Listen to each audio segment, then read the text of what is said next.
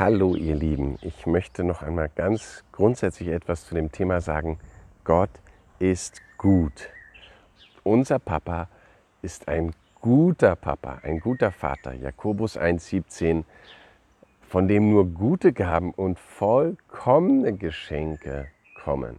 Ja, und so hat Jesus gesagt, Matthäus 7, Vers 11, wenn wir Gott bitten um ein Brot, dann wird er uns nicht einen Stein geben, wenn wir ihn um einen Fisch bitten, nicht eine Schlange. Er gibt Gutes vom Himmel denen, die ihn bitten. Und hier ist es wichtig zu verstehen, dass Gott im Gegensatz zur Welt und auch zu vielen Christen nicht verwirrt ist. Unser Vater ist da ganz klar und ganz einfach. Er sagt, ich bin Gott, ich bin gut und von mir kommen nur gut und vollkommene Geschenke. Und was ist gut? Gut ist einfach das, was Segen ist, was Positives. 5. Mose 28 empfehle ich dazu. Gott findet es gut, wenn es Menschen gut geht, wenn sie gesund sind, 3. Johannes 2, und es ihnen in allem wohl geht und es auch ihrer Seele wohl geht. Lobe den Herrn, meine Seele, vergiss nicht, was er dir Gutes getan hat. Was findet Gott gut?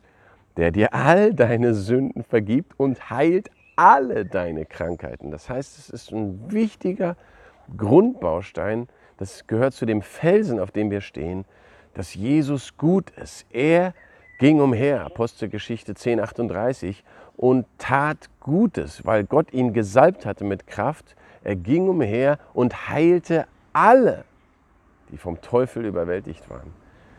Ich habe selber ein Buch gemacht, das heißt, ich bin der Herr, der dich heilt, habe da sehr, sehr viele Bibelstellen zusammengestellt. Ähm, ihr könnt euch das bei Amazon, gibt es irgendwie als Kindle-Version ziemlich günstig. Die Papierversion ist leider momentan teuer, obwohl ich oft Bücher verschenkt habe, darf ich oder kann ich die nicht einfach so verschenken.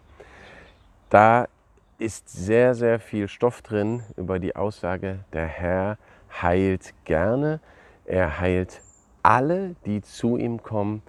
Er ist der Herr, unser Arzt. Das ist der erste Name, den er sich in 2. Mose 15, ich glaube Vers 26 gibt. Denn ich bin der Herr, der euch heilt. Ani Yahweh Rofecha. Das ist seine Identität. Er will gesund machen, er will heilen. Warum erzähle ich das alles?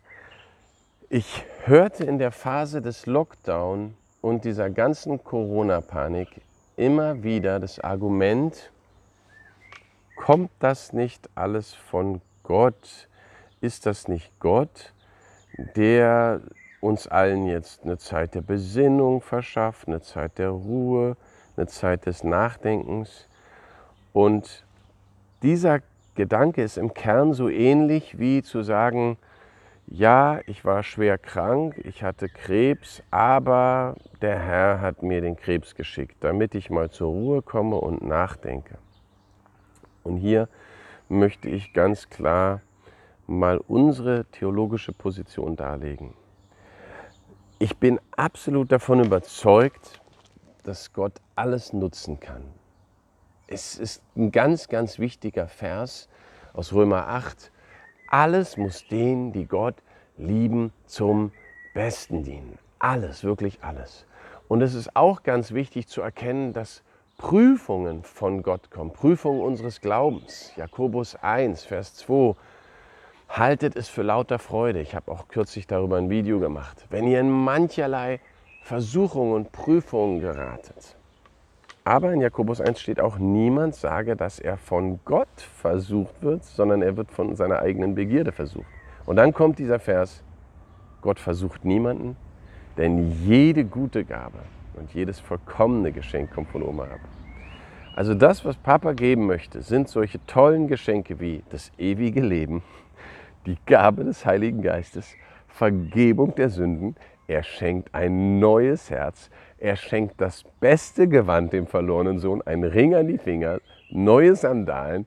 Unser Vater hat so krasse, perfekte Geschenke, dass wir es uns nicht mal vorstellen können. Und deswegen steht Epheser 3, 20, 21, der über die Maßen mehr zu tun vermag, als wir auch nur erbitten oder uns vorstellen oder ausdenken können. Also es ist ganz wichtig. Wie sehen wir das jetzt äh, mit der ganzen Corona-Lage? Ich sehe das genauso, wie ich mit Krebs umgehe. Wenn jemand Krebs hat, Leukämie, irgendeine schwere Krankheit, dann sage ich ganz klar, die Krankheit ist böse, die Krankheit zerstört und nur einer ist gekommen, zu rauben, zu stehlen, zu zerstören und zu schlachten. Und das ist der Teufel. Johannes 10, Vers 10. Er ist gekommen. Er ist der Dieb. Er will stehlen. Er will die Freiheit rauben. Er will Menschen knechten. Aber unser Vater, der gibt uns nicht einen Geist der Knechtschaft wieder zur Furcht, sondern einen Geist der Liebe, der Kraft, der Besonnenheit, der Kindschaft. Von ihm kommen die Dinge, wo wir rufen, aber Vater. Von ihm kommt Freiheit. Wo der Geist des Herrn ist, ist Freiheit, keine Furcht. Das heißt, Einschüchterung kommt niemals von Gott.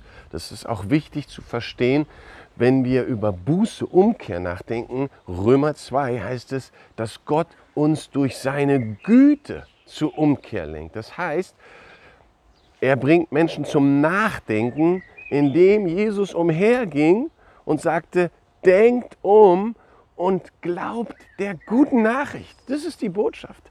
Denkt um. Wie sollten wir umdenken? Jesus zeigte den Menschen, wie Gott ist und zeigte ihnen, Gott ist nicht gegen euch, sondern Gott sagt einem Gelähmten, deine Sünden sind dir vergeben. Steh auf, nimm dein Bett und geh umher.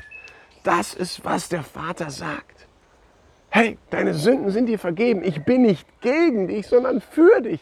Ich will dich nicht verurteilen, sondern ich will dich freisprechen. Ich möchte dir die Freiheit bringen von jeder Gebundenheit. Deswegen ging Jesus umher und trieb alle Dämonen aus mit seinem Wort. Er ging durch ganz Israel.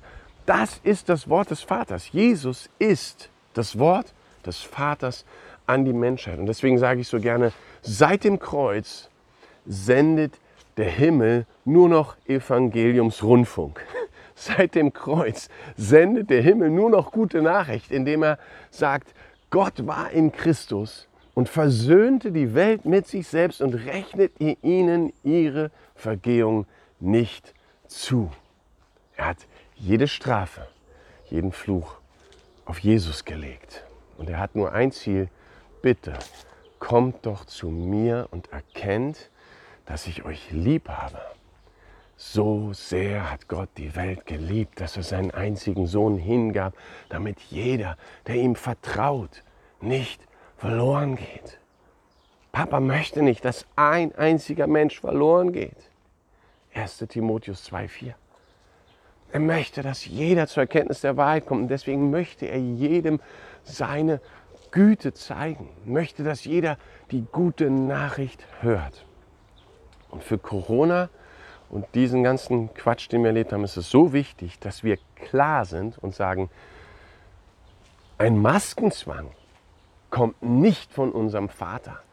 Dieser ganze Lockdown, der Existenzen zerstört hat, Menschen in Einsamkeit bringt, das kommt nicht von unserem Vater.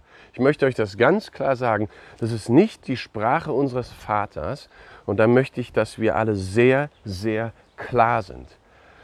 Gott ist bei uns in der Not, er befreit uns und bringt uns zu Ehren. Ja, der Herr ist bei uns in der Not, er ist bei uns in den Maßnahmen, er war bei seinem Volk in der Sklaverei vom Pharao, aber Gott ist nicht der Pharao und Gott hat nicht diese Knechtschaft auf sein Volk gebracht. Er ist nicht gleichzusetzen mit dem Pharao, sondern der Pharao ist ein Symbol für den Teufel, für den Satan, für den Bedrücker, den Bedränger. Und Gott sagt ganz klar, wo ist nun der Zorn des Bedrängers? Der in Fesseln gekrümmte wird eilends losgegeben werden. Das heißt, Jesaja 61, Jesus, unser Jesus, ist ganz klar im Business, das Jubeljahr des Herrn auszurufen, den Gefangenen die Öffnung des Kerkers auszurufen, Freiheit auszurufen, den Gebundenen und ein Gnadenjahr des Herrn zu verkünden. Und dann sagen Leute sogar so gerne, und ein Tag der Rache für unseren Gott. Lies mal weiter in Jesaja 61, was ist Rache für unseren Gott?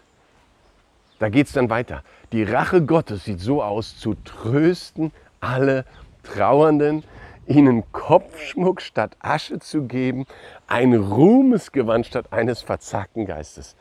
Das ist die Rache unseres Gottes für seine geliebten Menschen, sie zu trösten und ihnen Kopfschmuck statt Asche zu geben.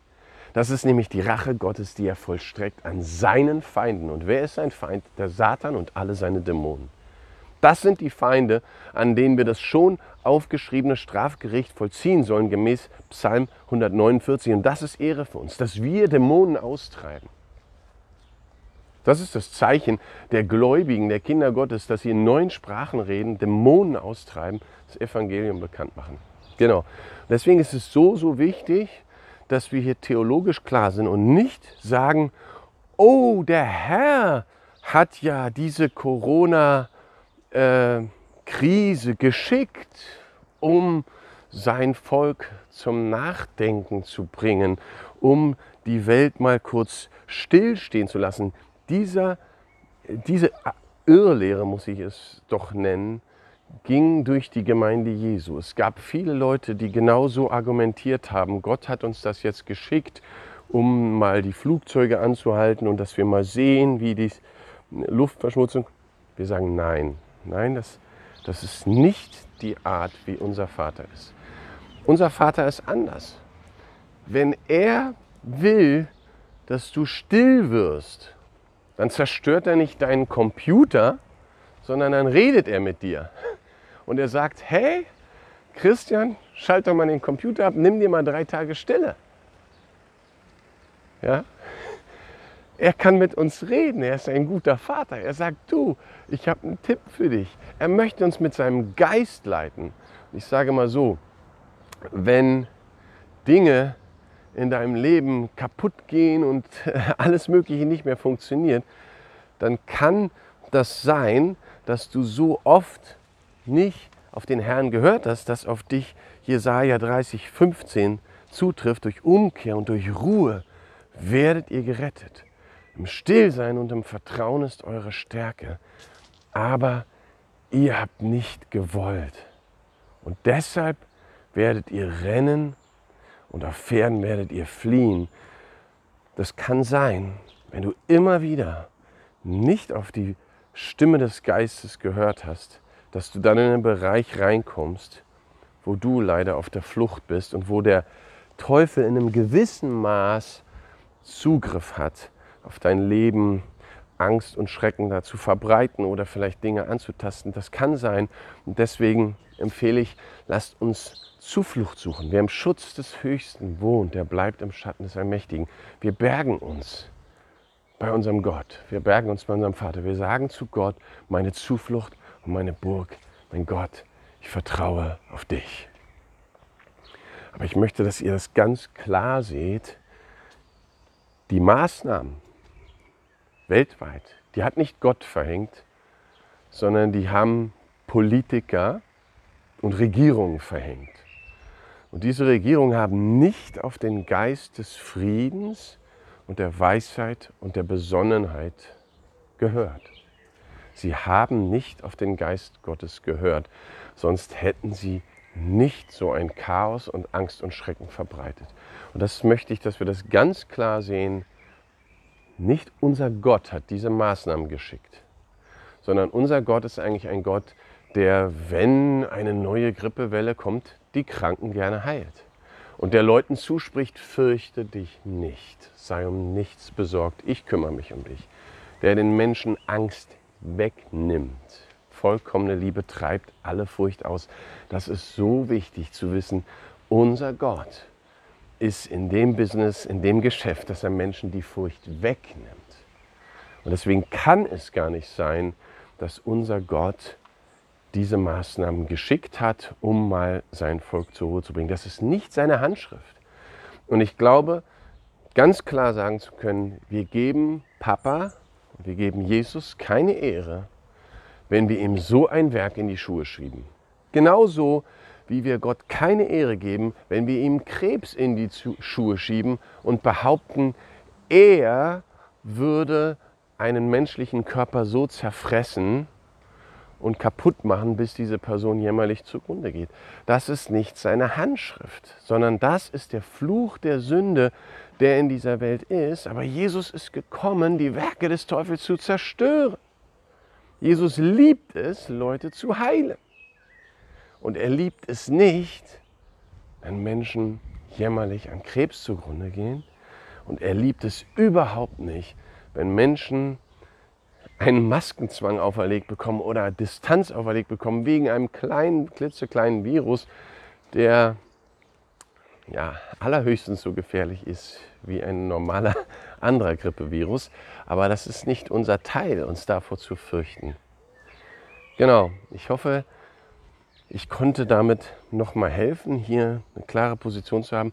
Ich will daraus auch nochmal sagen, das heißt für uns nicht, dass wir mit dem Finger auf Leute zeigen, die Krebs haben und sagen, öh, du hast nicht genug Glauben. Überhaupt nicht. Wir selber als Familie, wir haben ja sieben Kinder, haben erlebt, wie unsere, unser viertes Kind, die Magdalena, dreieinhalb Monate zu früh geboren wurde. Da gibt es eine lange Geschichte zu, irgendwann muss ich da ein Buch drüber schreiben.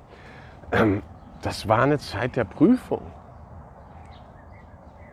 Aber ganz klar, die Krankheit, die Infektion, die dazu geführt hat, dass Magdalena als Frühchen dreieinhalb Monate zu früh geboren wurde, die kam nicht von Gott. Das war kein Segen. Ein Segen war, dass es so tolle Medizin gab, dass sie vier Wochen beatmet werden konnte, dass sie vier Wochen auf einer, vier Monate auf einer tollen Intensivstation war und so viele liebe Menschen daran mitgearbeitet haben und ein Segen war, dass Jesus sie vollkommen gesund gemacht hat. Obwohl viele Kinder, leider 50 Prozent der Kinder, schwerst behindert sind, wenn sie so früh geboren werden oder sogar blind. Die Bettnachbarin von Magdalena ist leider heute blind und schwer behindert. Die ist genauso geboren wie, wie sie. Unsere Tochter ist vollkommen gesund. Das ist ein Geschenk. Aber wir richten nicht, wir richten niemals über jemanden, der unter Krankheit leidet. Ja? Auf keinen Fall. Und deswegen sind wir auch nicht in einer Haltung des Richtens oder in einer Haltung des Hochmuts gegenüber anderen Geschwistern, die, die jetzt sagen, ja, ich beuge mich den Maßnahmen und ich glaube, Gott will das alles so. Gott will, dass ich immer brav alles mitmache, weil ich habe da meine Bibelstellen. Wir sollen alle Autorität ehren. Da kann man auch noch mal viel zu sagen. Das werden wir an anderer Gelegenheit machen. Aber wir wir beten für Menschen, die eingesetzt sind von Gott.